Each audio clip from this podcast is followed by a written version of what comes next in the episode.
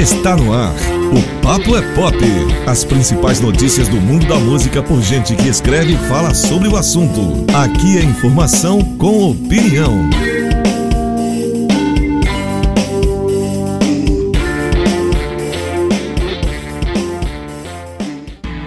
Fala galera ligadinha aqui na Rádio Plant Rock, você que nos escuta também pelo Spotify e pelo Mixcloud, sejam bem-vindos a mais uma edição do Papo é Pop. Fala aí, meu amigo como é que está o senhor? Fala, Brunão. Fala, Bragatão. Estamos bem aqui, meu amigo, seguindo em frente, firmes e fortes. É isso aí. E você, meu amigo Marcos Bragato, tudo em cima? O meu bom dia, boa tarde, boa noite aos amigos de bancada, em especial ao nosso ouvinte fiel. Tudo bem com vocês? Respeitoso, né? Cumprimento pô, dileto, né? Uma coisa assim de um cavalheiro, né? Eu fico emocionado também. Cara, Eu venho de longe, amigo. Isso, ah. aprendeu, aprendeu que tem que ter educação e comprometimento com o seu público, né? Com isso certeza. aí. Pelo menos isso, né? Pelo menos isso. No mínimo, meus amigos, no mínimo. Então é isso aí, meus amigos. Você que nos escuta pelo Mixcloud, não esquece de seguir o Papel Pop aqui no, no Mixcloud ou no Spotify. Você também nos segue pelo Spotify, segue o Papel Pop no Spotify, também pode salvar os nossos programas na sua playlist. Faz a playlist lá e salva o Papel Pop para você ouvir no momento que você tiver à vontade. Já se você nos escuta pela rádio Planet Rock, não esqueça de baixar o aplicativo da Planet Rock para poder ouvir o programa no momento que ele é veiculado às terças-feiras às 19 horas.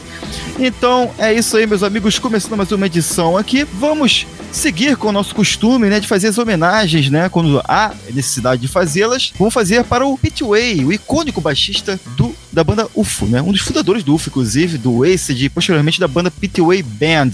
Ele nos deixou, né, agora recentemente, e o nosso amigo Marcos Bragato vai falar um pouquinho do, sobre esse artista tão importante, esse músico importante na história do rock and roll. Fala aí, Bragato. É, o Pitway, fundador, né, cofundador do UFO. Ele morreu na sexta passada, tinha 69 anos. As informações dão conta que ele, há mais ou menos uns dois meses, sofreu um acidente doméstico, e aí eu imagino que tenha sido uma queda ou alguma coisa parecida, que estava se recuperando no hospital, mas não resistiu bem aos ferimentos e acabou é, falecendo na, na sexta passada, dia 14. Ele, o, UFO, né, uma banda, uma banda conhecida nos anos 70 por fazer mais ou menos aquela transição entre o rock pauleira da época, com um pouco de rock progressivo, pro hard rock e pro metal. Tipo o Finn Lise também fazia isso. E uma banda que foi muito influente é, para as bandas que participaram da, do New Wave of Christian Heavy Metal, que o, o maior destaque é o Iron Maiden e não por acaso o Steve Harris, que é o baixista do Iron Maiden, ele era muito influenciado pelo, pelo Pete Way. Não só na, na, maneira de tocar e tal, mas se você observar bem, se alguém tiver curiosidade de buscar as imagens, o figurino é bastante parecido, aquelas calças de lycra, aquelas listras camisas listradas de duas cores e tal. Foi uma, uma influência muito forte. Ele fundou a banda em 68, foi nela até 82, depois voltou em duas oportunidades, entre 88 e 89 e 91 e 2008. UFA é a banda que existe até hoje, né? Inclusive tem show marcado no Brasil pro ano que vem. No, no Rio, inclusive, tá marcado para dia 1 de maio no, no Circo Voador. Mas ele já não estava mais fazendo parte, não. E fora isso, ele teve uma, é, uma carreira fora do, do UFO bastante interessante. Ele chegou a tocar com a banda de turnê do Ozzy Osbourne, na turnê do Speak of the Devil, quando o Ozzy saiu em carreira solo. É, ele, ele era um companheiro de noitadas do Bon Scott, ainda tem isso, né? Os dois, é, o Bon Scott um tradicional bebedor, né, no mundo do rock, e o Pete Way também devia ir por aí. Também fez outra banda junto com o guitarrista Ed Clark, do Motorhead, o Fastway. E nessas idas e vindas ele acabou montando a, a banda dele mesmo, né? Que era a Pitchway Band, que nem, nem chegou a lançar muita coisa, tem uns três ou quatro discos lançados aí nos anos 2000. Eu diria que o maior legado dele foi no UFO mesmo. O UFO é, é que influenciou uma geração muito grande de bandas ali nos anos 70. E todo mundo deve conhecer Dr. Doctor, né, que é a grande música do UFO. Essa música tem a gravação dela no disco, no disco ao vivo Strange in the Night, que é o disco do UFO que eu destaco. Um disco gravado em 79, no último show da turnê. Curiosamente, é o último show em que Michael Schenker, que é outro lendário guitarrista, também fundador dos Scorpions, é o último show dele com a banda. Ele entraria e sairia dessa, do, do UFO várias vezes. É um disco ao vivo, um dos mais bem é, avaliados da história. Eu acho que esse disco representa bem o que era o UFO. É um apanhado de músicas daquela fase ali dos anos 70, a banda é, na ponta dos cascos. Se eu não me engano, é o disco do UFO que mais que teve uma, uma projeção maior nas paradas britânicas e até na americana, né? Que esse show, inclusive, foi gravado em Chicago. É, mais um aí que vai um pouco cedo, né? Eu não sei se ele, como eu falei, se ele tinha alguma doença pregressa, mas o fato é que ele sofreu um acidente doméstico também. Não sei se ele tinha um, se ele vinha, se ele tinha outra doença que levou, que levava ele a ter uma condição física frágil a ponto de um acidente doméstico ser tão grave, né? Às vezes acidente doméstico é uma queda, às vezes é uma coisa que cai em cima do pé do sujeito, às vezes é um esbarrão, né? A pessoa quando tem a saúde debilitada, qualquer coisinha leva esse tipo de acidente doméstico. Enfim, ele acabou que não, que não se recuperou. Quem quiser é, se ligar nos shows do UFO do Brasil no ano que vem, e ainda tem o Phil Moog, que é o vocalista, e o Andy Parker, que é o baterista da formação original. Os outros são o Neil Carter, que está no teclado, o Vinnie Moore, um guitarrista da linha do Joe Satriani dos anos 80 90, que já está há um tempo com o UFO, e o baixista é o Rob DeLuca. Enfim, acho que é um momento bom de, de ver essa banda. Ela que tocou no Brasil há pouco tempo também, Aqui no Rio foi no antigo Teatro Odisseia, super lotou, ficou bem apertado e a expectativa é que no circo seja um show mais legal e tomara que tenha, né? A gente tá nessa entre safra aí por causa do Coronga, vamos ver o que acontece. É, eu, só para completar, é, tô vendo aqui que o, o Pitway saiu da banda em 2008, né? Parece que saiu por conta de problemas médicos, físicos, alguma coisa assim. Então, provavelmente o cara já tinha aí uma saúde debilitada, né? É uma perda, né? Quando esses caras vão embora, assim, pessoal veterano, é uma época que acaba ficando mais para trás, né? Essas bandas que é. fizeram aí, carregaram esse hard rock ao longo dos anos 70, né? Que foram meio pioneiros, né? Traduziram alguma coisa do metal para outros gêneros, né? Misturaram com hard rock, com blues ali. Aquela turma é, foi muito influente, né? Então, quando esses caras vão embora e eles já estão ficando com idade, né? Ainda que o Pete Wade é, ainda pudesse ter 69 anos, né? Quer dizer, o cara ainda poderia mais render mais alguma coisa, mas provavelmente tinha algum problema de saúde aí. Uma, uma pena, né? Triste. Lembrando que não por acaso, Bruno, é, há muito tempo já os shows do Iron Maiden eles são abertos com a música Doctor Doctor, né? Essas as bandas recentemente, quer dizer, de uns tempos para cá, eles colocam toda vez que, que vai começar o show, colocam a música da fita bem alto já para testar o PA e é sempre a mesma música. E essa música é Doctor Doctor, que é uma das poucas unanimidades entre Bruce Dixon e Steve Harris. Os dois adoram, então nessa parte aí não teve discordância, não. Bem lembrado, obrigado. Bem, bem lembrado essa questão do, dessa música, dessa intro dos shows do Iron Maiden, realmente sempre, sempre rola. Bom, então é isso aí, meus amigos. Então, com essa homenagem do meu amigo Marcos Bragato e esse cumprimento do céu também, a gente deixa nossa, nossas condolências aqui ao Pitway, né, que nos deixou recentemente. Vamos passar então, gente, vamos falar agora de uma novidade, né, de um álbum lançado aí do Biff Clyro, né, que lançou seu novo álbum que chama-se A Celebration of Endings, que inclusive já tem até uma resenha lá no Celular Pop no site do meu querido professor Carlos Eduardo Lima. Mas podemos já começar aqui a falar para vocês. O, o próprio Céu vai dar o spoiler que tá lá no site dele. o easter egg, no caso, como o Bragato disse no último programa. E o Bragato também vai falar um pouquinho sobre esse álbum aí. Do Biff Clyro. Biff Clyro é uma banda que a gente pode considerar um... Esse sim um segundo escalão, né não? Pô, rapaz, isso certamente é uma segunda divisão aí de bandas. É... Biff Clyro, banda escocesa, né? Um trio tá junto aí desde 1995, né? Naquela safra ali britânica dos anos 90, ali já no, na, no, na, rebarba do Britpop, né? Cara, é o seguinte, o Biff Clyro é um muse é, com um orçamento um pouco menor, assim, entendeu? É, é uma dessas bandas que, que pegou essa, essa influência de, de três fontes ali, né? Primeiro, esse Britpop que já estava ali é, caduco, né? Alguma influência de bandas dos anos 70, tipo um Rush da vida, um Queen da vida, e alguma coisa do Radiohead também, né, que é meio que coloca a parte ali nos anos 90. E essas misturas, essa mistura dessas fontes, é, ao longo da carreira do Biff Clyro, foi mudando um pouco aqui, um pouco ali, um pouco de lá. E eu acho que isso é, rendeu um tipo de som que é aquela coisa, a gente ouve e vê tudo muito perfeito, né? Uma perfeição técnica total, super bem produzido. Quem produz é a própria banda e o Rich Costa também junto.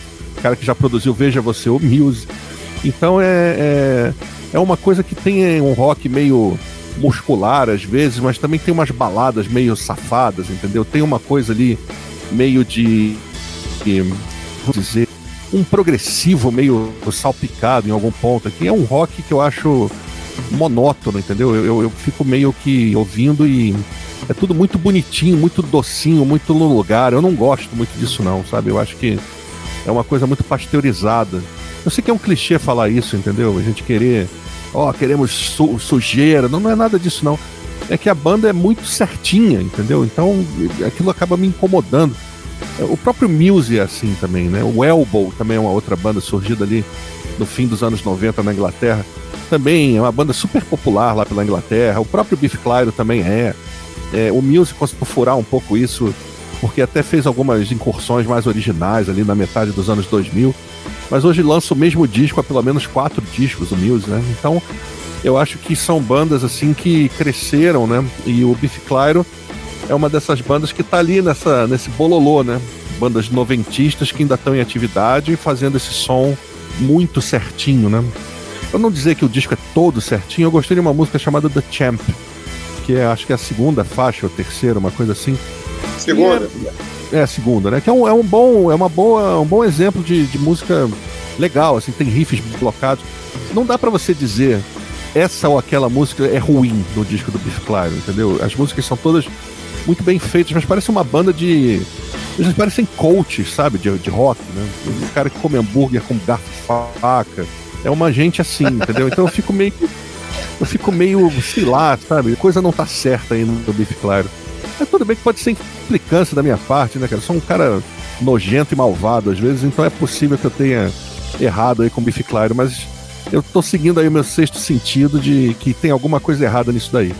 É uma banda de, de segundo escalão. Porém, tem um mérito. Eu acho que o mérito maior desses caras é de não ser, como eu botei lá na resenha da célula pop, não ser uma coisa tipo 21 Pilots, entendeu? 30 Seconds to Mars, essas bandas que tem número no título, incríveis, né? Então é, é um rock mais ou menos tradicional, é, fazendo ali a passagem dos anos 90 até os dias de hoje. É um rock, hoje em dia, o Braga estava falando outro dia do New Classic, isso pode ser uma variante do New Classic também, do um novo Classic do Classic, ou não. Mas eu acho que é um, é um, é um disco ok, entendeu? Eu, eu, dei nota 3 de 5. Passa, passa de ano, entendeu? Mas não vai se destacar, não. Tem que fazer mais coisa. É, é, é música é rock de workshop, de webinar, essas coisas assim. O, o Bragato, quer dizer então que o Céu falou aí que o Bife Claro é gourmetização do rock, é isso? Pois é, é curioso que há anos eu tento, eu tento entender essa banda e tenho dificuldade. Até falei com vocês antes, né? Que, que se o Céu topasse é, entrar nesse terreno, seria legal. Mas ele foi para um lado que eu realmente não tinha pensado desse lado da perfeição técnica, de ser uma banda certinha. Porque esse disco aqui é todo meio esquizofrênico, sabe? E vou explicar o termo. É no sentido que as músicas são bem diferentes entre elas. Eu sei que tem gente que quando ouve isso acha que isso é um elogio, mas é um, é um diferente de atirando para tudo que é lado. Às vezes parece meio grunge, às vezes parece meio Britpop. Eu não tinha tentado para essa vibe do, da parte técnica não, mas, mas pode ser que sim também. E eu vinha, eu vinha lendo algumas pessoas falando desse disco como se ele fosse, como ele sendo o melhor da banda até agora. Eu já tinha ouvido uns três ou quatro antes e não tinha batido, sabe? Mas foi uma banda que eu ouvi no programa do Bruce Dixon, quando o Bruce Dixon tinha um programa, e eu achava legal o, o cara que é vocalista da maior banda de metal do mundo indicar uma banda que não fosse de metal. Então isso aí me, me deixou entusiasmado para também gostar dessa banda. Então eu tô tentando e não tô conseguindo, sabe? É difícil, não é fácil não. Então, e, e aí, e aí tem umas músicas aqui nesse disco, a última então, eu achei bem simbólico, né? É uma música longa de uns seis minutos, é uma música que começa parecendo um grunge, parecendo um punk, um vocal gritado, quase um grindcore. Eu falei, pô, mas que porra é essa? E daqui a pouco ela vira um troço meio épico, um instrumental, que parece que vai para ter aquele acabamento épico. No finalzinho vem o esporro de novo e acaba. Falei, caramba, que música é essa, sabe? Mas essa tá longe de ser minha preferida. Eu citei ela como uma coisa curiosa. A melhor música do disco, o professor Cial não ouviu direito, porque se ele tivesse ouvido, eu sei que ele ia bater comigo essa, é a faixa número 4, que é o segundo e melhor singles, que é uma música que já começa com refrão, já começa com lá lá lá, sabe? Então, para mim é o pop perfeito deles, que eu não tinha ouvido uma música, uma canção tão pop deles em nenhum disco que eu já ouvi chama. Não sei se eu falei o nome, geralmente eu falo da música e não falo o nome, né? Mas agora eu lembrei de falar. Chama Teen Indoor Fireworks. Essa é a melhor música do disco. A The Champ também é legal. O Wade Leisure também é legal, mas eles não conseguem, sei lá, fazer uma sequência de músicas desarrebatadoras assim, nem duas, nem três, às vezes duas. E vem sempre uma quebrada, e vem essa balada que o céu falou que às vezes tem, que nem chega a ser uma balada, é aquela música de tempo lenta, né? Porque a balada chega uma hora ah, que ela vira um esporro, né, cara? Que ela vira, fica aquele troço, né? Aquele negócio flat, né? Aquela coisa. Eu acho esse disco razoável. Eu, eu, eu não tinha olhado por esse lado humilde de ser que o céu destacou, não. Eu vou até ouvir depois de novo com, com atenção para esse lado. Eu acho que é um bom disco. Acho que é um disco legal. Eu não vou ficar dizendo aqui que é o melhor, que não é melhor, mas eu tenho visto as pessoas falarem que ele é melhor que os, que os anteriores. Quando a banda veio ao Brasil em 2014, os dois discos que eles tinham lançado aqui foi colocado a venda em tudo que é loja. Até hoje você compra aí a menos de 10 reais. Eu caí nesse conto, não gostei de nenhum dos dois. Mas agora, quem sabe esse aqui pode ser legal, né? É, banda com distribuição Warner, né, cara? Engraçado isso também, né? uhum. né? Banda com distribuição grande. É, o disco é monótono demais, assim. Pode ter uma ou duas músicas interessantes, mas sei lá, cara. É, é, é aí que, que falei, tá, Céu. Impressão que tá. errada. Tá. Aí que tá. Eu não diria que é monótono, justamente por causa disso que eu falei, porque as músicas são bem diferentes entre si e até me surpreende de mudar tanto, sabe? Então não diria que é monótono.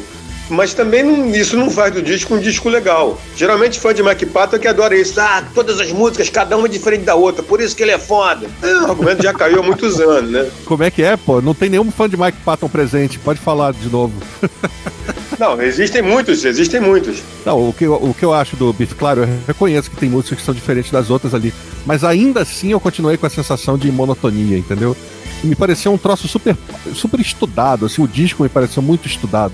Vamos fazer isso assim, depois vamos fazer daquele jeito. E como os caras têm uma habilidade técnica, é, assim, razoável, é um trio, né?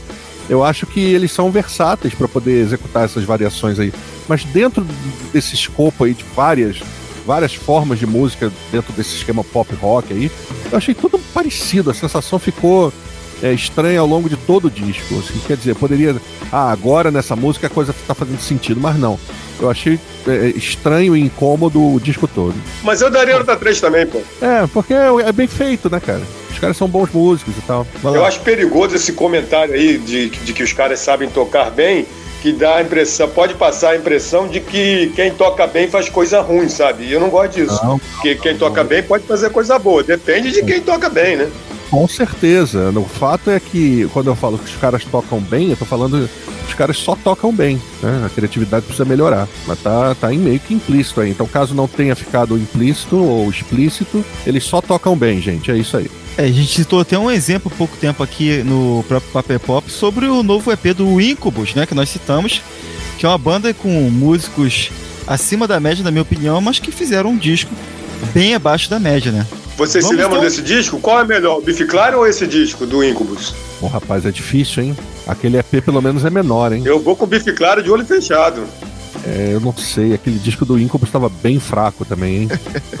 eu acho que sim, que na da atualidade é uma coisa, mas o, o Incubus já fez um disco muito bom, na minha opinião.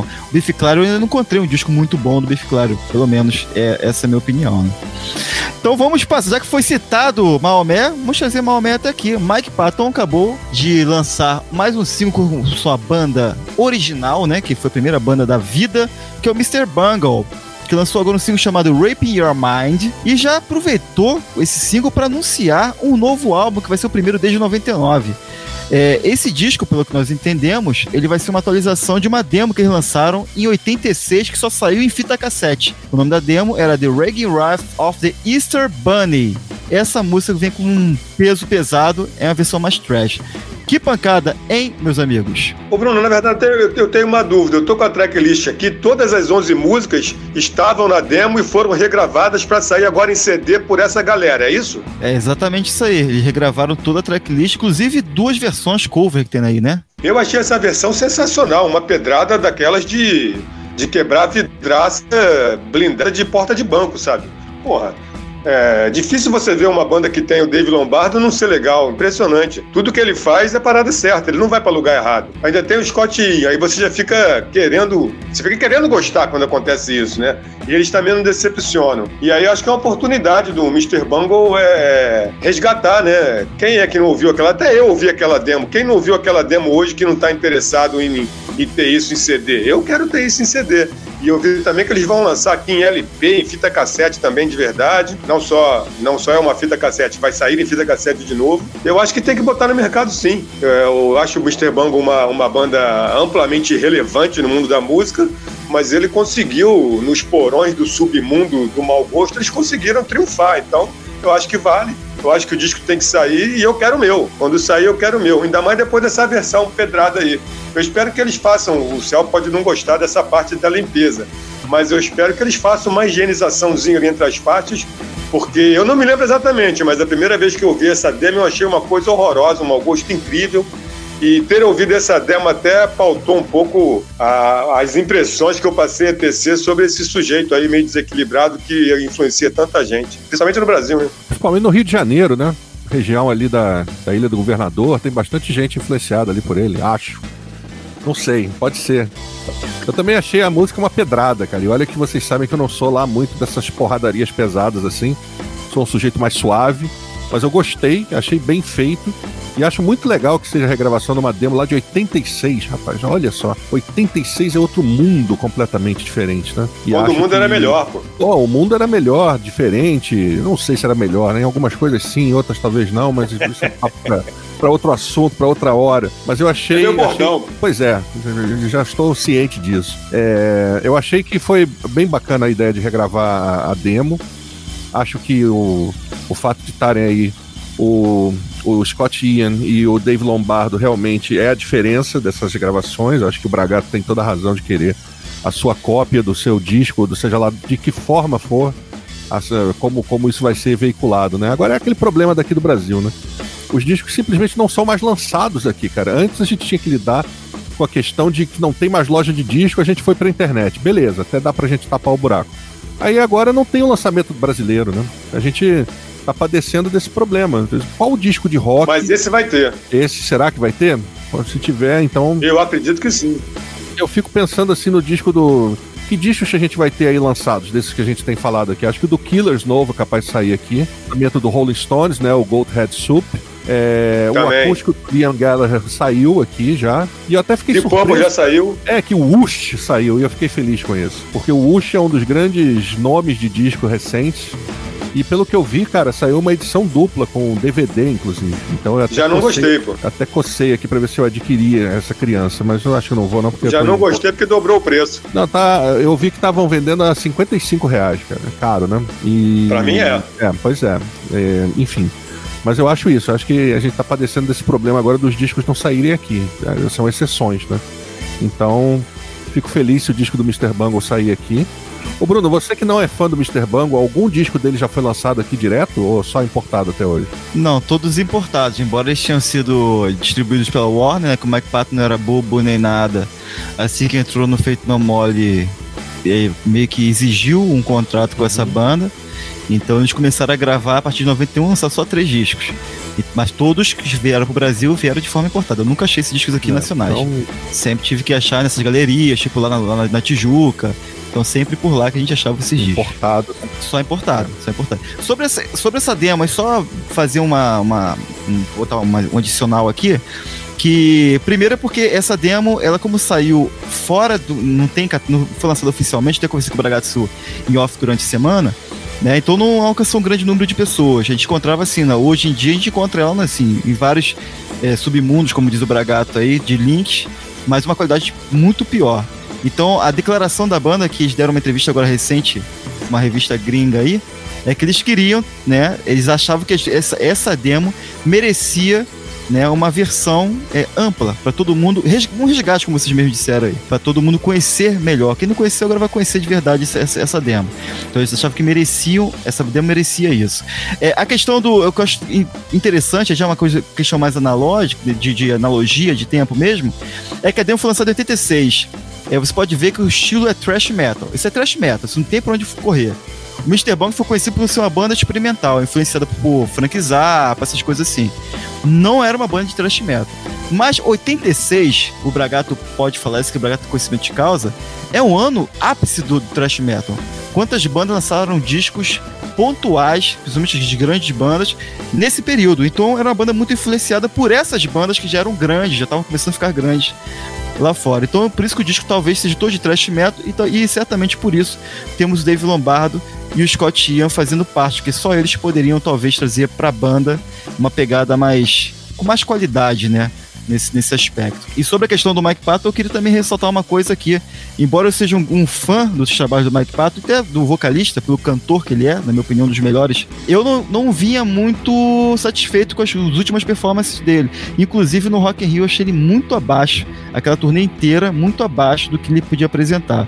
E me surpreendi positivamente com essa demo e também, até com ele, porque eu também esperava menos é, assim dizendo. Não, só pra dizer que eu achei o show do Feito No More no Rock in Rio caidíssimo, uma coisa assim inacreditável. É, foi fra fraquíssimo. Essa, essa demo, ela era toda, ela, ela é toda assim trash como essa música ou essa música você acha que eles modificaram? Eu não, não lembro não como é... é que era a demo, sinceramente. Não tenho ela aqui. Não, ela é toda calcada no trash metal. Tanto que é, numa, na primeira entrevista que o Mike Patton deu aqui no Brasil, acho que foi pro Zé Camargo da MTV, quando ele pergunta ao Mike Patton qual, é, qual foi o estilo de fita que o Feito No More recebeu para te, pra te contratar. Aí, o estilo da música, ele fala death metal, thrash metal. Até o Zé Camargo ri, porque não acredita que, tipo assim, uma banda com Feito No More que não tinha nada de thrash metal, death metal, fosse chamar um vocalista como ele. E ele cantava de forma gutural, né? Tanto que, por isso, exatamente por isso foi grande, a grande surpresa, feito numa banda mais, bem mais comercial, né? Então é esse estilo mesmo. E essa entrevista assim. de quando? Essa de 91. Então, porque essa demo é de 86, mas nós só fomos conhecer isso aqui, eu acredito, as pessoas em grande maioria, depois do, do espetáculo que foi o show do Feito No More no Rock in Rio de 91. Naquela Na época verdade. você ouvia com atraso as coisas. Com certeza. Eu, um grande exemplo desse atraso com as coisas é que nós aqui no Brasil só fomos dar valor àquele disco que o Feito No More fez grande sucesso aqui no Brasil em 91, né? 91 foi quando o disco estourou aqui de verdade. O disco estava dois anos no mercado já. Então a gente sempre recebia as coisas com muito atraso aqui mesmo. Via MTV, com certeza. É isso aí. Exatamente por isso que a banda foi muito tempo acusada de fazer mais sucesso no Brasil do que lá fora, né? Porque aqui no Brasil foi um, um estouro, porque a MTV chegava. Foi uma coincidência para eles muito, de muita sorte, porque é, até o tamanho da turnê que eles fizeram em 91 é uma coisa que eles não fizeram em lugar nenhum. Tocaram praticamente no Brasil quase todo. Então, qual banda conseguiu Mas isso? Mas eles aqui? arrebentaram no Rock in Rio, cara. Não, é, certamente. O show lá foi ótimo. Mas aqui, eles estavam muito bem, né? Foi a melhor fase dele. Eu, eu falo pros meus amigos todos: gosto da banda, mas a melhor fase da banda em cima do palco foi aquela turnê de 91. Depois de lá, a banda foi, foi aos pouquinhos ficando mais irregular, se a gente pode dizer assim. É, sa. Saiu o elemento principal, que era o guitarrista que foi plantar a abóbora, né? A banda praticamente acabou. É, dizem que ele é um cara meio difícil, entendeu? Ele não aceitava algum tipo de, de coisa, de sonoridade. Então, meus amigos, vamos passar aqui falando agora do lendário, lendário Elvis Costello, que anunciou seu 31 disco de carreira. A gente já falou sobre isso aqui no, no outra edição do programa que ele tá, foi gravar o disco fora, longe, né? Lá onde Céu falou que, que já costumou visitar, né, Céu? Finlândia, não foi isso, né? Finlândia? Não sei a se Finlândia, foi. aquele lugar ali, depois da Tijuca. É, pertinho. É, esse disco vai ser lançado agora no final de outubro, dia 30 de outubro, né? Por si só. Só que ela lançou um single, já para adiantar um pouquinho, mais um single, né? E o nome do single é We Are All Cowards Now. Agora nós vamos falar sobre esse single para vocês aí, mais uma préviazinha desse disco que vai sair. O disco vai ser. Eu tô animado porque o disco vai ser lançado 30 de outubro. Não é por isso que eu tô animado, dá falta tempo, mas vai se chamar Hey Clock Face. E terceiro single que o Elvis Costello lança, né? E eu tô, assim, feliz porque ele há algum tempo ele vinha fazendo mais ou menos a mesma coisa em termos de, de música, né? Vinha fazendo coisas assim, inclusive estava mais dedicado a, a questões de fazer talk shows e, e tava, teve doente também, né? Então parece já recuperado, é um cara que eu gosto muito. E esse disco aí tá aparecendo pelos singles lançados até agora, cada um diferente completamente do outro. É, inclusive com coisas eletrônicas, incursões assim, que ele não costuma fazer. Me parece, primeiro, um disco do Elvis de volta ao rock, né? Ele que é um pesquisador assim de música, teve envolvido com muita música americana ao longo dos, dos anos 2000, muita música, muito blues, muito soul ali, misturando coisas é, revisitando alguns artistas importantes, tipo o Alan Toussaint, né, aquele organista que já faleceu e tal. Então ele agora me parece voltado mais para essa coisa rock and roll que ele teve, né, o DNA dele ali no início da carreira. E é, eu acho que ele vem com fome de bola, né, vem afiado. Ele vem fazendo umas músicas aí que são instigantes, né? Essa, essa, essa We Are All Cowards Now Isso me lembrou alguma coisa que o David Bowie poderia ter gravado lá no, nos anos 70, cara, o que é um elogio, assim, grande, na minha opinião, né? Alguma coisa ali meio, meio glam, um troço meio sem pé nem cabeça, uns pianos ali, uns instrumentos ali meio a meia luz, assim, eu gostei bastante dessa música. Já tinha gostado das outras e tô animado aí para ver o que, que o Elvis Costello vai fazer. Né? Não sei se tem mais gravações ali feitas na Finlândia, é, mas eu gostei tanto de Hattie O'Hara Confidential como de No Flag, né? Que No Flag foi a primeira que a gente ouviu, que é a mais eletrônica, né? A Hattie O'Hara eu ainda achei bacana, mas das três, com a chegada dessa nova, passou a ser a mais fraquinha das três. Mas ainda assim, bem legal. Amado. Vamos ver o que o amigo Declan McManus, que é o nome verdadeiro do Elvis Costello, vai nos apresentar aí. Dá falta, mas estamos no, no aguardo. Seria o Elvis Costello, Céu, o David Bowie do underground? Cara, será? Eu nunca parei para pensar nisso não, porque até faria sentido, porque o, o Elvis Costello muda muito, né? Tem disco de jazz, disco de música clássica, disco experimental. Não sei, rapaz. Ele tem essa característica camaleônica, assim. É, pode ser um, um, David Bowie, guardadas as proporções aí. É um cara que tem muitas personas, né? Inclusive fez aquele show aqui no Team Festival, né? Um show bacana pra caramba. E, enfim. Estávamos lá. Estávamos, estávamos presentes.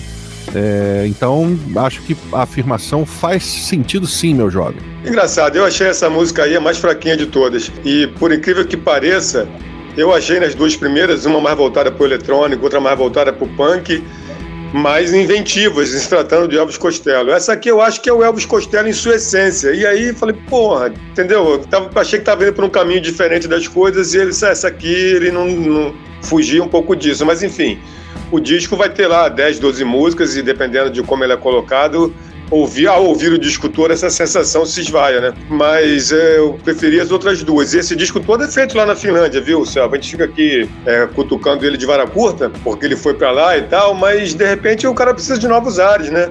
Muitas bandas é. gravaram grandes discos indo para Bahamas, indo para é, Amsterdã, indo para não sei aonde, um lugar diferente para tentar fazer coisa, para Jamaica, né, como os Stones e tal. Então pode ser que a saída dele tenha sido se refugiar lá e esse disco vai sair todo de lá. Não, tranquilo. Eu também vou pensar em ir à Finlândia aí também um dia desse para dar uma parecida quando passar essa pandemia toda.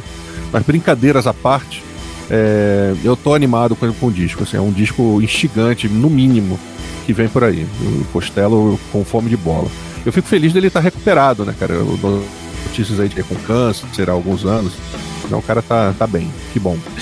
Então, Céu, então, gente, agora a gente vai para uma sugestão que o nosso, nosso amigo Cell, o novo disco do vocalista do Main Street Preachers, o, o, James Dean Bradfield. O nome do disco é Even in Exile. É um álbum solo, né? É um novo álbum solo dele que é totalmente dedicado ao chileno Victor Jara. É isso, Céu? Fala um pouquinho desse desse disco aí? Por que você gostou tanto desse álbum? Rapaz, é um descasso, cara. Eu, o Manic Street Preachers, que é a banda do, do James Dean, né? Bradfield, é, tá meio num hiato, assim, né? Eles lançaram um disco chamado Resistance is Futile em 2018. Também deram uma geral ali nos singles. E meio que estão ali em suspenso, né? É uma banda de País de Gales. É um trio atualmente, né? É, já foi um quarteto, mas um dos integrantes desapareceu até hoje não se sabe se o cara morreu ou desapareceu simplesmente, o corpo nunca foi encontrado, então... Tem isso. É, muito estranho isso, né? Até hoje, isso é, é um mistério, né, para os fãs da banda, para os caras, eles seguiram como trio. E é uma banda, quem conhece, gosta do Manic Street Preachers, é uma banda bacana, tem um, discos maravilhosos ali dos anos 90, dos anos 2000, segue, seguiu ao longo dos anos 2000 em, em atividade, né, lançando discos ali 2010, 2009, 2010, 2013, 2014, 2018, então é uma banda muito presente. E o James Dean Bradfield, que é o vocalista, ele tem também um trabalho solo, né? Ele tem um disco solo lançado lá em meados dos anos 2000, num em 2018, foi uma trilha sonora, e agora esse Even in Exile, que é um, um disco que ele fez, surpreendente, a meu ver, ali, sobre a obra do Victor Yara, que é um, um era um cantor é, chileno, né? Um, um trovador chileno, poeta e tudo, que foi morto pela ditadura pinochetista em 1973, quando ele tinha 41 anos, né? Foi um crime do governo chileno, né, do Estado chileno, que foi reconhecido em 1990, né, 17 anos depois, pela Comissão da Verdade e da Reconciliação. da, do governo chileno, né? Reconheceu que ele tinha sido assassinado a tiros depois de ter sido torturado. E isso foi no estádio nacional de Santiago, né? Onde tem partidas de futebol e tal, normalmente. E onde, durante a ditadura, foi um campo de prisioneiros, né? As pessoas eram levadas para lá e torturadas nos subterrâneos ali do estádio. Tanto que tem até hoje lá é, uma parte da arquibancada interditada e com os dizeres ali de um povo sem passado é um povo sem memória, né? Pra gente não esquecer o que foi feito no passado, para não fazer novamente. É, essa questão do, do Yara foi terrível, né? O corpo foi reconhecido com 44 marcas de bala, né? Para vocês verem como é que foi a situação do cara. E ele era um poeta, um poeta da liberdade, um cara com uma carreira musical já solidificada àquela altura, né? Que cantava é, músicas é, folk chilenas, por, por, assim dizer, né? Músicas locais, mas guardando as proporções, alguma coisa como um Chico Buarque aqui, né? E é interessante porque apesar do do Manic Street Preachers ser uma banda politicamente engajada, né? Os caras já tocaram em Cuba, tem músicas ali é, totalmente politizadas, né? Eles ainda não tinham feito uma coisa tão tão abertamente política como é esse disco Even Exile, que é só do James Dean Bradfield. E não é um disco de covers, né? apesar dele ter uma versão de uma música do Yara, que é justamente La Partida. É, são 11 faixas. O James Dean Bradfield ele canta em inglês, ele não vai se meter a cantar em espanhol em nenhum momento, né? Uma ou outra palavra de uma ou outra letra surge ali em espanhol. Mas é um disco que vai tentando fazer um roteiro da vida do Yara, é, sobre desde a da juventude dele até é, os momentos mais politizados e a morte dele, né? O, o, tanto que a penúltima música é The Last Song e a última é Santiago Sunrise, né? É um disco muito bonito, isso que é o grande lance, né? Não, não, não basta ser só politizado, né? O cara também tem ali aquela questão musical. Então é um disco muito bem gravado, um disco com muitos teclados, muito piano, é, mas com a dinâmica do Manic Street Preachers, é um disco de rock, não é um disco de nenhum outro instrumento. Tem algumas pinceladas progressivas também, um troço até meio surpreendente. E, e é um disco assim ímpar, né? Eu não consigo imaginar um disco como esse saindo assim em tempos é, normais, né? Tempos de de como é que eu vou dizer de indústria musical como costumava ser, né? Fazer um disco sobre o Victoriara, né? É uma coisa totalmente anticomercial, né? E eu tenho certeza que o James não estava pensando nisso na hora de gravar. Ele se sentiu é, motivado a fazer, né? Tomou contato com a vida do Vitoriara é, através de pessoas que estudavam a vida do cara. E, enfim, saiu-se aí com um belo e inesperado disco. Se bobear, Céu, se bobear, ele não conseguiu convencer nem o pessoal da banda, por isso que ele fez solo. Pode até ser, cara, mas a banda tá meio num é. hiato, né? né? Eu não sei, de repente, se, se é por isso, mas duas músicas muito bonitas, The Boy from the Plantation é, e Recuerda. Recuerda, inclusive, é a primeira música que tem esse título em espanhol, né? Mas a música é ali em inglês e tudo mais. Então recomendo, né? É um disco bem diferente do que a gente está acostumado a ver. É, o Even in Exile, do James Dean Bradfield, ali do Manic Street Preachers. É, levou nota 4,5 de 5 aqui na minha rigorosíssima avaliação. Vocês sabem que eu sou rigoroso. Então está aqui indicado um dos bons discos desse 2020 bem confuso, o disco do nosso amigo James Dean Bradfield. Entrou pra lista pela cota indie. É. Esse a cota indie, né, cara? Tem a cota indie, tem a cota indie bonecão do posto que eu não esqueci. Nunca vou esquecer. Na minha lista também tem cota, pô. Tem cota? Quais são as cotas da sua, da sua lista? Ah, não tem assim, mas sempre é bom colocar um mais rock, um mais metal, um mais independente, um mais famosão, né? É verdade, né? Você tem que planejar essas coisas. Dependendo do ano, né? É, mas o disco é bonito, cara. O disco é bonito, sim. Te convenceu então, Braga? Então você vai. O céu conseguiu te fazer ir atrás desse disco, então. Vai, Convenceu vai, vai escutar, pô. Te convenceu. Já me dou por satisfeito já. É isso aí, pessoal. Então agora vamos para o novo single do Idols, né? Já falamos de alguns outros singles do Idols aqui. É, normalmente vem nos trazendo sempre boas músicas, né? É, o mais recente deles chama-se é, do seu álbum Ultramondo, que vai chegar de 25 de setembro para os nossos ouvintes. Esse single mais recente dele, ele vem acompanhado de um videoclipe animado, que é o nome do, do single é Model Village.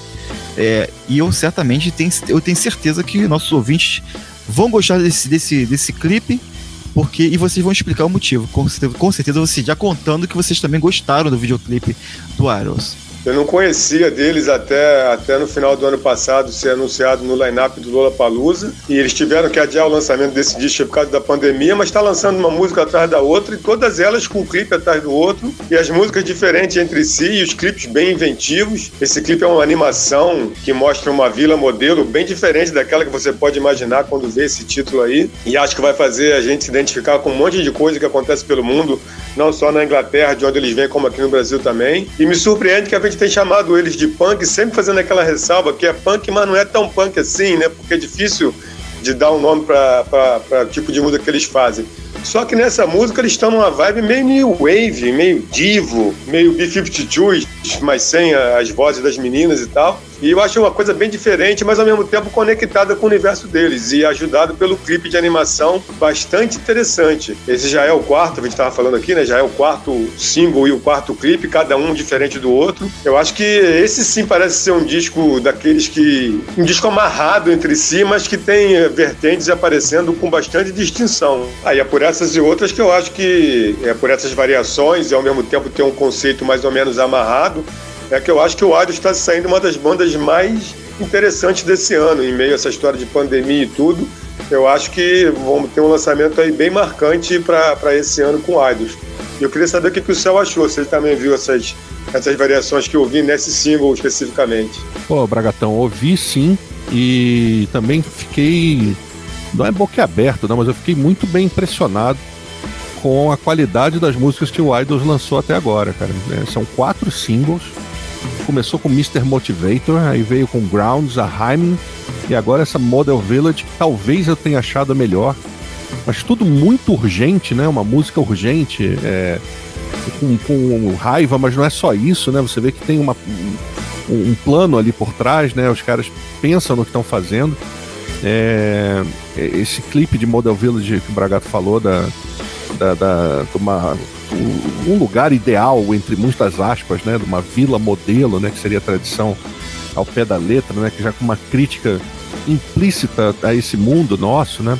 Gente, o mundo está muito errado, assim, a gente está vendo vários artistas de bandas de diferentes segmentos aí fazendo críticas e se pronunciando, porque está muito errado. A galera precisa acordar para isso, né? Sair da sua bolha de individualidade e entender o contexto, entendeu? Procurar se esforçar para ver o que está acontecendo é, fora de casa, fora do quarto, porque está tudo muito errado.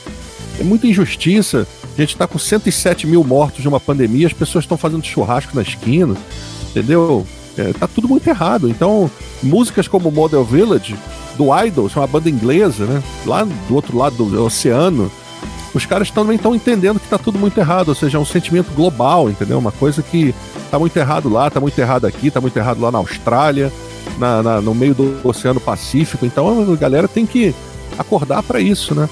E quais são, os, o, o, quais são as armas que o Idols tem, né, cara? Essa capacidade de fazer um som em 2020 que soa punk, né? Essas remissões que o Bragato fez aí de New Wave, é, de Devil, eu tava comentando que achei parecido com o Clash, aquele momento do Clash mais ali dos anos 80, 81, que o Clash já tá dando uma tirada de pé, mas que ainda assim tem muita relevância, né? Tá fazendo aquela música mais, mais criativa, pegando as outras influências. Então, assim, é um puta de um som esse Model, Model Village. É, achei o clipe sensacional também. E vocês vão ficar surpresos, porque eu vou colocar esse clipe na minha lista de prováveis melhores de 2020. Não é uma coisa que vocês estavam contando, Ué. mas eu gosto de surpreender.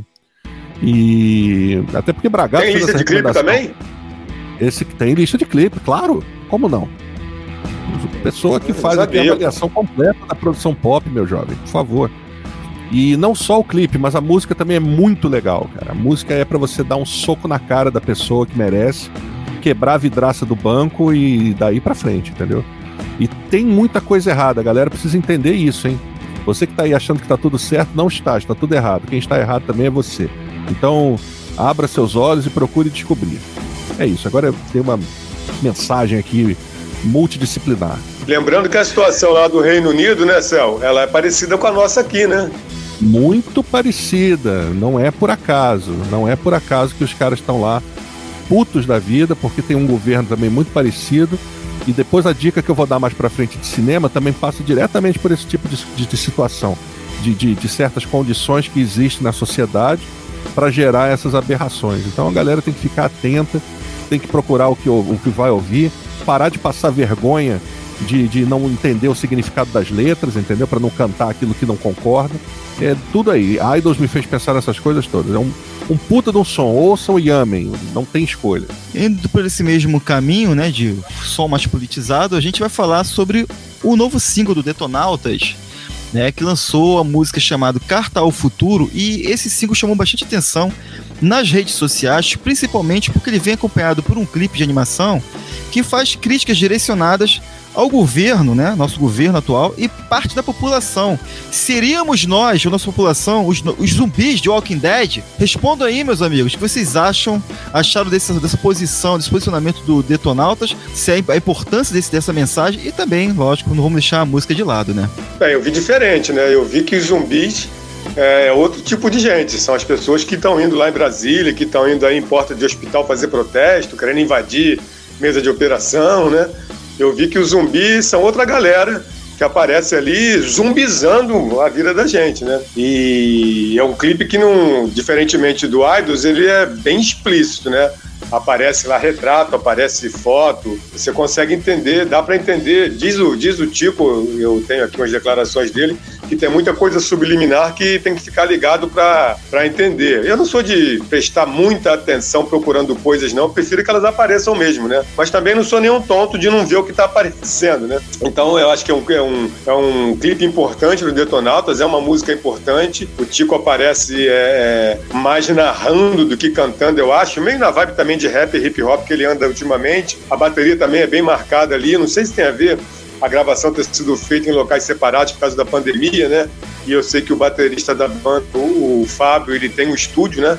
é o estúdio onde a banda ensaia e produz, e produz outras bandas independentes também. Aliás, o, o Fábio é um guerreiro aí do, do, do rock nacional independente. Talvez isso tenha feito também ter soado é, é, menos orgânico, vamos dizer assim, a música. Eu acho uma música legal, eu, eu, eu acho Detonautas uma banda que tem uma carreira de altos e baixos, eu acho que esse, essa abordagem é uma abordagem de alto, de alta, né? Acho que o Tico também se manifesta bastante, muitas vezes se equivoca, mas muitas vezes ele acerta também. A carreira dele também é pontuada assim, é, já participou até de, de BBB, né, de subcelebridade e tal, enfim. É cada um que decide a carreira que tem depois que arque com as consequências, né? Mas acho também importante nessa música que ela tem uma participação do Marcelo Sussequinde, que é um músico, músico e produtor de rock histórico do rock nacional. Acho bacana ele estar envolvido. Ele foi guitarrista do Erva Doce, ele já trabalhou em musicais da Globo, já produziu discos de capital inicial de tanta gente, já fez tanto trabalho. É difícil contar a história do rock sem passar por ele. Acho legal que ele esteja na atividade aí participando também. E, e houve também umas ações aí do Detonautas é, junto com artistas de outras disciplinas, né?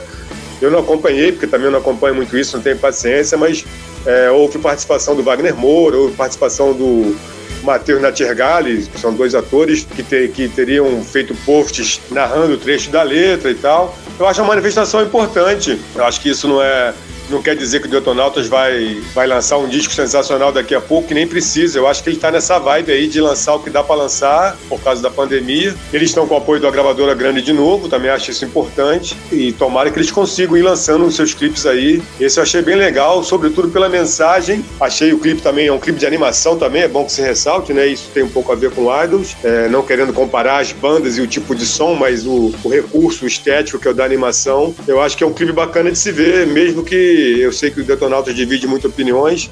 Até postei isso outra hora. Se você não gostar de Detonautas, não tem problema. Pode ver que o clipe é legal. Não vai fazer mal algum. É, esse é exatamente o meu caso, né? Eu não curto Detonautas. Acho uma banda fraca. Tenho, tenho alguns, algumas prevenções aí com o jeito do Tico Santa Cruz cantar, instrumental derivado. Acho uma banda frouxa, é, musicalmente falando, assim. Agora, eu acho interessante a postura dos caras, principalmente do Tico. Acho que é um cara que, nesse sentido, é um influenciador, assim, acho que é importante o que ele fala. Ele pode, às vezes, também cometer erros, né? Quem é que não comete? Mas acho que é uma voz com uma relativa ressonância aí nessas questões políticas que a gente está vivendo aí desde, sei lá, 2014 para cá e tal. Aos poucos o cara foi se sedimentando ali como sendo um, uma pessoa que se pronuncia sobre política. Acho que eles fazem isso de uma maneira é, convincente, mas musicalmente a banda jamais me conquistou, jamais achei interessante. Porém, o clipe é muito bom. O clipe é muito legal. É um clipe que a gente vê que tem ali uns recursos de animação meio datados, assim, intencionalmente, né? Não é aquela coisa super tecnológica, tem uma coisa meio, meio quadrinhos também presente. É... E a analogia é justamente essa, gente. É uma invasão de zumbis, entendeu? É... Que são essas pessoas que estão aí na porta do hospital querendo que uma menina de 10 anos não interrompa uma gestação de um estupro, né? São essas pessoas que estão aí dando o nome da menina nas redes sociais para que as pessoas vão lá. É, gente que está aí é, a favor de pena de morte, a favor de violência, é, que está achando que as coisas são assim, que é assim que se resolve. E é para essas pessoas que o clipe é endereçado, né? Na verdade é endereçado para todo mundo, para que a gente possa reconhecer essas pessoas com aquela manta de zumbis, né? Que é o que eles aparecem, sempre com uma camisa da seleção brasileira, né? Que infelizmente foi encampada por essa gente, né? É, e a gente tem é, momentos ali de, de Ku Klux Klan, de religião e tudo, um monte de analogias ao preconceito e tal. E esse tipo de mensagem, por mais que a banda não me atraia, eu tenho que bater palmas, acho que é super necessário. O momento é esse. A gente não pode se furtar a se manifestar e a falar o que pensa. E, enfim, é, eu acho que é bastante interessante que haja esse tipo de, de mensagem, que tenha gente falando sobre isso, né? E se essas mensagens chegarem a mais gente, quanto mais gente, melhor. Então, essa é a minha opinião. O Detonautas não é uma banda que eu curta, mas eu tenho que curtir a mensagem que os caras passaram e bater palmas. Então, aproveitando, Céu, então, vamos começar falando de dicas, né? Já que nós terminamos aqui nossos lançamentos sonoros, lançamento de singles e discos, faremos agora das, do seu. Vamos recomendar ao nosso ouvinte o que, que de legal tem para assistir aí. E esse campo aí é todo seu. Manda todo ver. meu não, pelo amor de Deus, nós temos aqui um, um mito das dicas. É mole.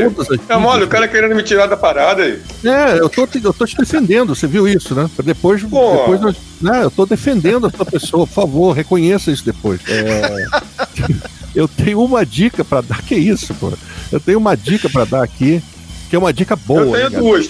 Então, tá vendo? Ganhou de mim. Pô, vai ser 2 a 1 um no final.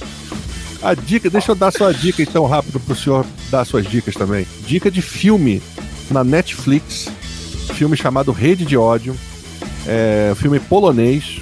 É, Netflix é uma coisa legal que disponibiliza essas produções do mundo todo pra gente poder ver, né? Tem produção ali belga, francesa, alemã, polonesa, espanhola, argentina, australiana e tudo mais, brasileira também. Então, o Rede de Ódio é um filme polonês é, feito pelo mesmo diretor e o mesmo roteirista que ano passado foram indicados por Corpus Christi, é o melhor é, Oscar de melhor filme estrangeiro, né?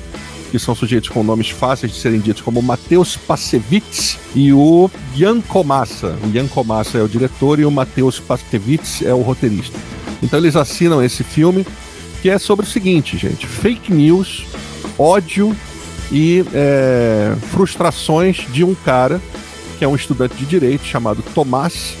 O Tomás ele é expulso da faculdade, eu posso dizer isso porque acontece nos primeiros cinco minutos de filme, porque ele plagiou um texto lá numa prova. E o cara não foi perdoado e é expulso sumariamente. E aí a gente Quem nunca, que... né? Quem nunca, né? Eu nunca, mas eu sei de muita gente que já ele foi, ele é expulso da faculdade e aí ele, a gente fica sabendo um pouco, né, que o cara ele é ajudado por, por um casal, né, que são, a gente vê que são amigos da família dele, que moram em Varsóvia e ele tá lá em Varsóvia para estudar também. Enfim, a gente descobre que o cara é rejeitado, que o cara é rancoroso. Tem uma menina bonitinha lá, filha desse casal, que ele é apaixonado, a menina não dá bola para ele, a menina também tem problema, enfim. Juventude branca com problema, frustrada, é, desprezada, com acesso à droga, com acesso à, à música, com acesso a bens de consumo, frustrados na cidade grande. E aí o que, que eles fazem? Descarregam o seu ódio e a sua virulência na internet, né? E aí a gente tem o Tomás é, saindo dessa coisa de, de, de, estudante expulso né, da universidade, ele vai. Ele começa a ter um, visibilidade ali mexendo nas redes sociais. Eu, vou, eu vou procurar não contar as coisas importantes do filme. Mas aí ele se destaca nessas campanhas de ódio de fake news, né? E aí, cara, a coisa vai crescendo, o troço vai ficando maior. E o moleque vai sendo assim, a gente vai se revelando várias camadas de maldade que o cara tem assim em todos os níveis. E ele é um grandíssimo de um canalha. A gente vai vendo isso ao longo do filme. O filme é tenso, entendeu? O filme é meio cinzento, assim, um, uma fotografia meio lúgubre, um troço meio, sabe, esquisito. E as atuações são muito boas, é, o elenco todo afiado e mostra como é que é a vida nessa Polônia de hoje, que é um país que tem um, um, um governante lá chamado Alexander Duda, é, Duda, aliás, desculpe. Andrejev Duda é o presidente da Polônia atual, é um cara que é apoiado pelo Bolsonaro, apoiado pelo Trump. É, o cara é contra o casamento de pessoas do mesmo sexo. É esse tipo de político de extrema direita que está dando as cartas no poder e que cria um ambiente de rejeição a imigrantes, de, de perseguição às minorias, numa estratégia de fazer as pessoas acreditarem que é, são essas minorias que são responsáveis pelo, pelo é, sucessiva, sucessivas perdas de direitos, de capacidade, de poder aquisitivo, que o próprio sistema vai fazendo isso com as pessoas. Então esses caras que estão no sistema fazendo isso com as pessoas se encarregam de culpar outros grupos para que o povo vá descontar nelas, nesses grupos, a sua frustração. E é exatamente isso que acontece.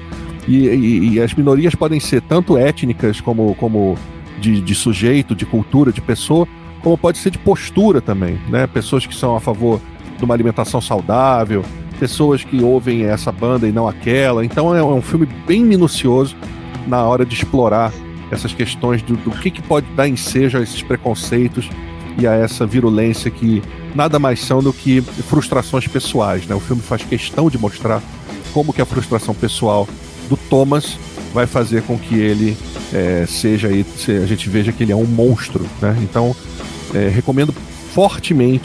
Rede de ódio tá lá na Netflix, facinho, facinho, mole, mole, fácil, fácil. Essa era a minha dica de hoje. Eu queria só adicionar um comentário, né, para você ver, para a gente ver como é que a arte é importante, né?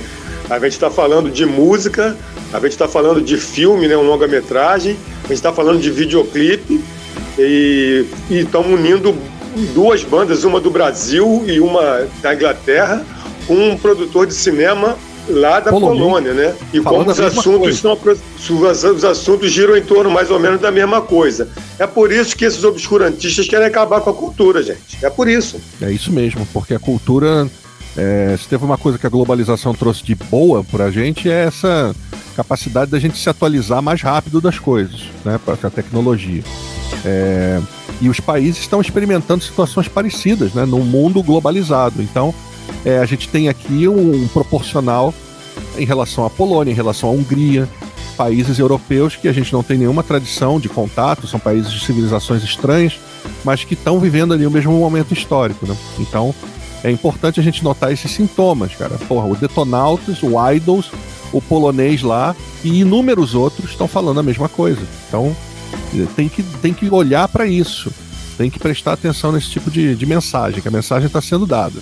Sepultura está fazendo toda quarta-feira é, as transmissões ao vivo que eles batizaram de Sepulquarta. Então já teve, já teve jam com, com o baterista do Paralamas, o, o João Baroni, junto com o Charles Gavan, tocando música do Sepultura. Já teve o Ney Mato Grosso conversando com o Andréas e reafirmando que o, o Sepultura e o Ney Mato Grosso vão tocar juntos no Rock in Rio, no palco Sunset, caso se confirme realmente a próxima edição do Rock in Rio. E na semana que vem, nessa quarta, essa semana, na quarta-feira, é, vai ser um especial com vocalistas do heavy metal nacional. Então vai ter o, o Eloy Casagrande, que é o batera atual do Sepultura, ele vai falar com a Fernanda Lira, do Cripta, e a Fernanda Lira, que era do Nervosa, né, que agora está no Cripta, vai falar com a Angélica Burns, do Hateful Murder, e com a Mayara Puerta, do Torture Squad. E eles têm uns quadros lá também que aparecem é, comentando a discografia antiga do Sepultura, Dessa vez eles vão falar dos covers que Sepultura gravou de 85 até 96. É toda quarta-feira, se você perder, claro, fica lá, você pode ver em videotape, como quase sempre eu faço. Mas é toda quarta-feira no meio da tarde, tipo 4 da tarde ali no Facebook ou no YouTube deles ali. E a segunda dica é um show, eu tenho, eu tenho postado performances ao vivo Eu postei semana passada um show do Flaming Lips em 2019 e eu vou, destacar esse show porque ele tem a, a resolução muito boa, tá em Full HD. E é um show do Flaming Lips que já começa pelo final, por assim dizer. A banda entra no palco, já vem os confetes, já vem as bolas, é como se fosse o Kiss encerrando o show. Então, é um show bacana de se ver. O repertório é legal, eles têm, um, eles têm uma fase meio experimental que às vezes não fica bem ao vivo, não é o caso desse show. Então acho que vale aí The Flaming Lips. Procura lá no YouTube é, 2019 Full Live HD que aparece. É, eu, eu cliquei nesse link que tu botou lá. Chegou a ver? Evidentemente, ou, é, cheguei a ver, ótimo, e muito bem gravado, a qualidade realmente excepcional. E começa de uma forma colorida, né? E surpreende porque a última experiência que nós tivemos com o Family Lips não foi dessa forma, né? foi uma coisa bem escura. Gostei bastante dessa apresentação. É, realmente. Então, você que quer conhecer a banda, acho que é, é, esse show que o Bragato indicou é, é legal mesmo. E o Cepo, Cepo Quarta, né? É bem legal, cara. Eu assisto sempre também, é muito legal mesmo. Sepultura agiu rápido nessa pandemia, já que lançaram um ótimo disco recentemente, não, podia, não podem sair em turnê, né, por causa da pandemia, não puderam divulgar da forma que o disco merecia, que é um disco sensacional. Então, agiram dessa forma, convidando pessoas e artistas, pessoas importantes, para fazer esse, essas, essas, esses quadros. É bem legal mesmo. É isso, meus amigos. Com essas dicas aí, o filme do céu eu vou assistir, na Netflix com certeza essa semana. Já é uma boa dica, já que eu tenho entrado pouco na Netflix, confesso, porque acho que tem tudo muito repetitivo lá. Acho que nessas novidades aí eu vou lá para buscar. Com essas dicas sensacionais aí, a gente vai encerrando essa edição aqui do Papo é Pop. É, pedindo já para vocês aí, não, esqueci, não se esquecerem de seguir a gente no Spotify, né? E também no Mixcloud. Também baixe o aplicativo da Planet Rock para ouvir o programa Momento que é veiculado às terças-feiras às 19 horas. É isso, meus amigos. Muito obrigado pela audiência de vocês aí e boa semana. Valeu? Valeu, Brunão. Boa semana. Bragatão também, boa semana. Um beijo aí pra dona Adriana que está fazendo aniversário. E tamo junto. Semana que vem tem mais dicas crocantes e cremosas. Um abraço a todos, meus amigos. Até semana que vem. Você ouviu o Papo é Pop, um podcast feito para você que gosta de informação, debate e quer ficar por dentro do universo cultural.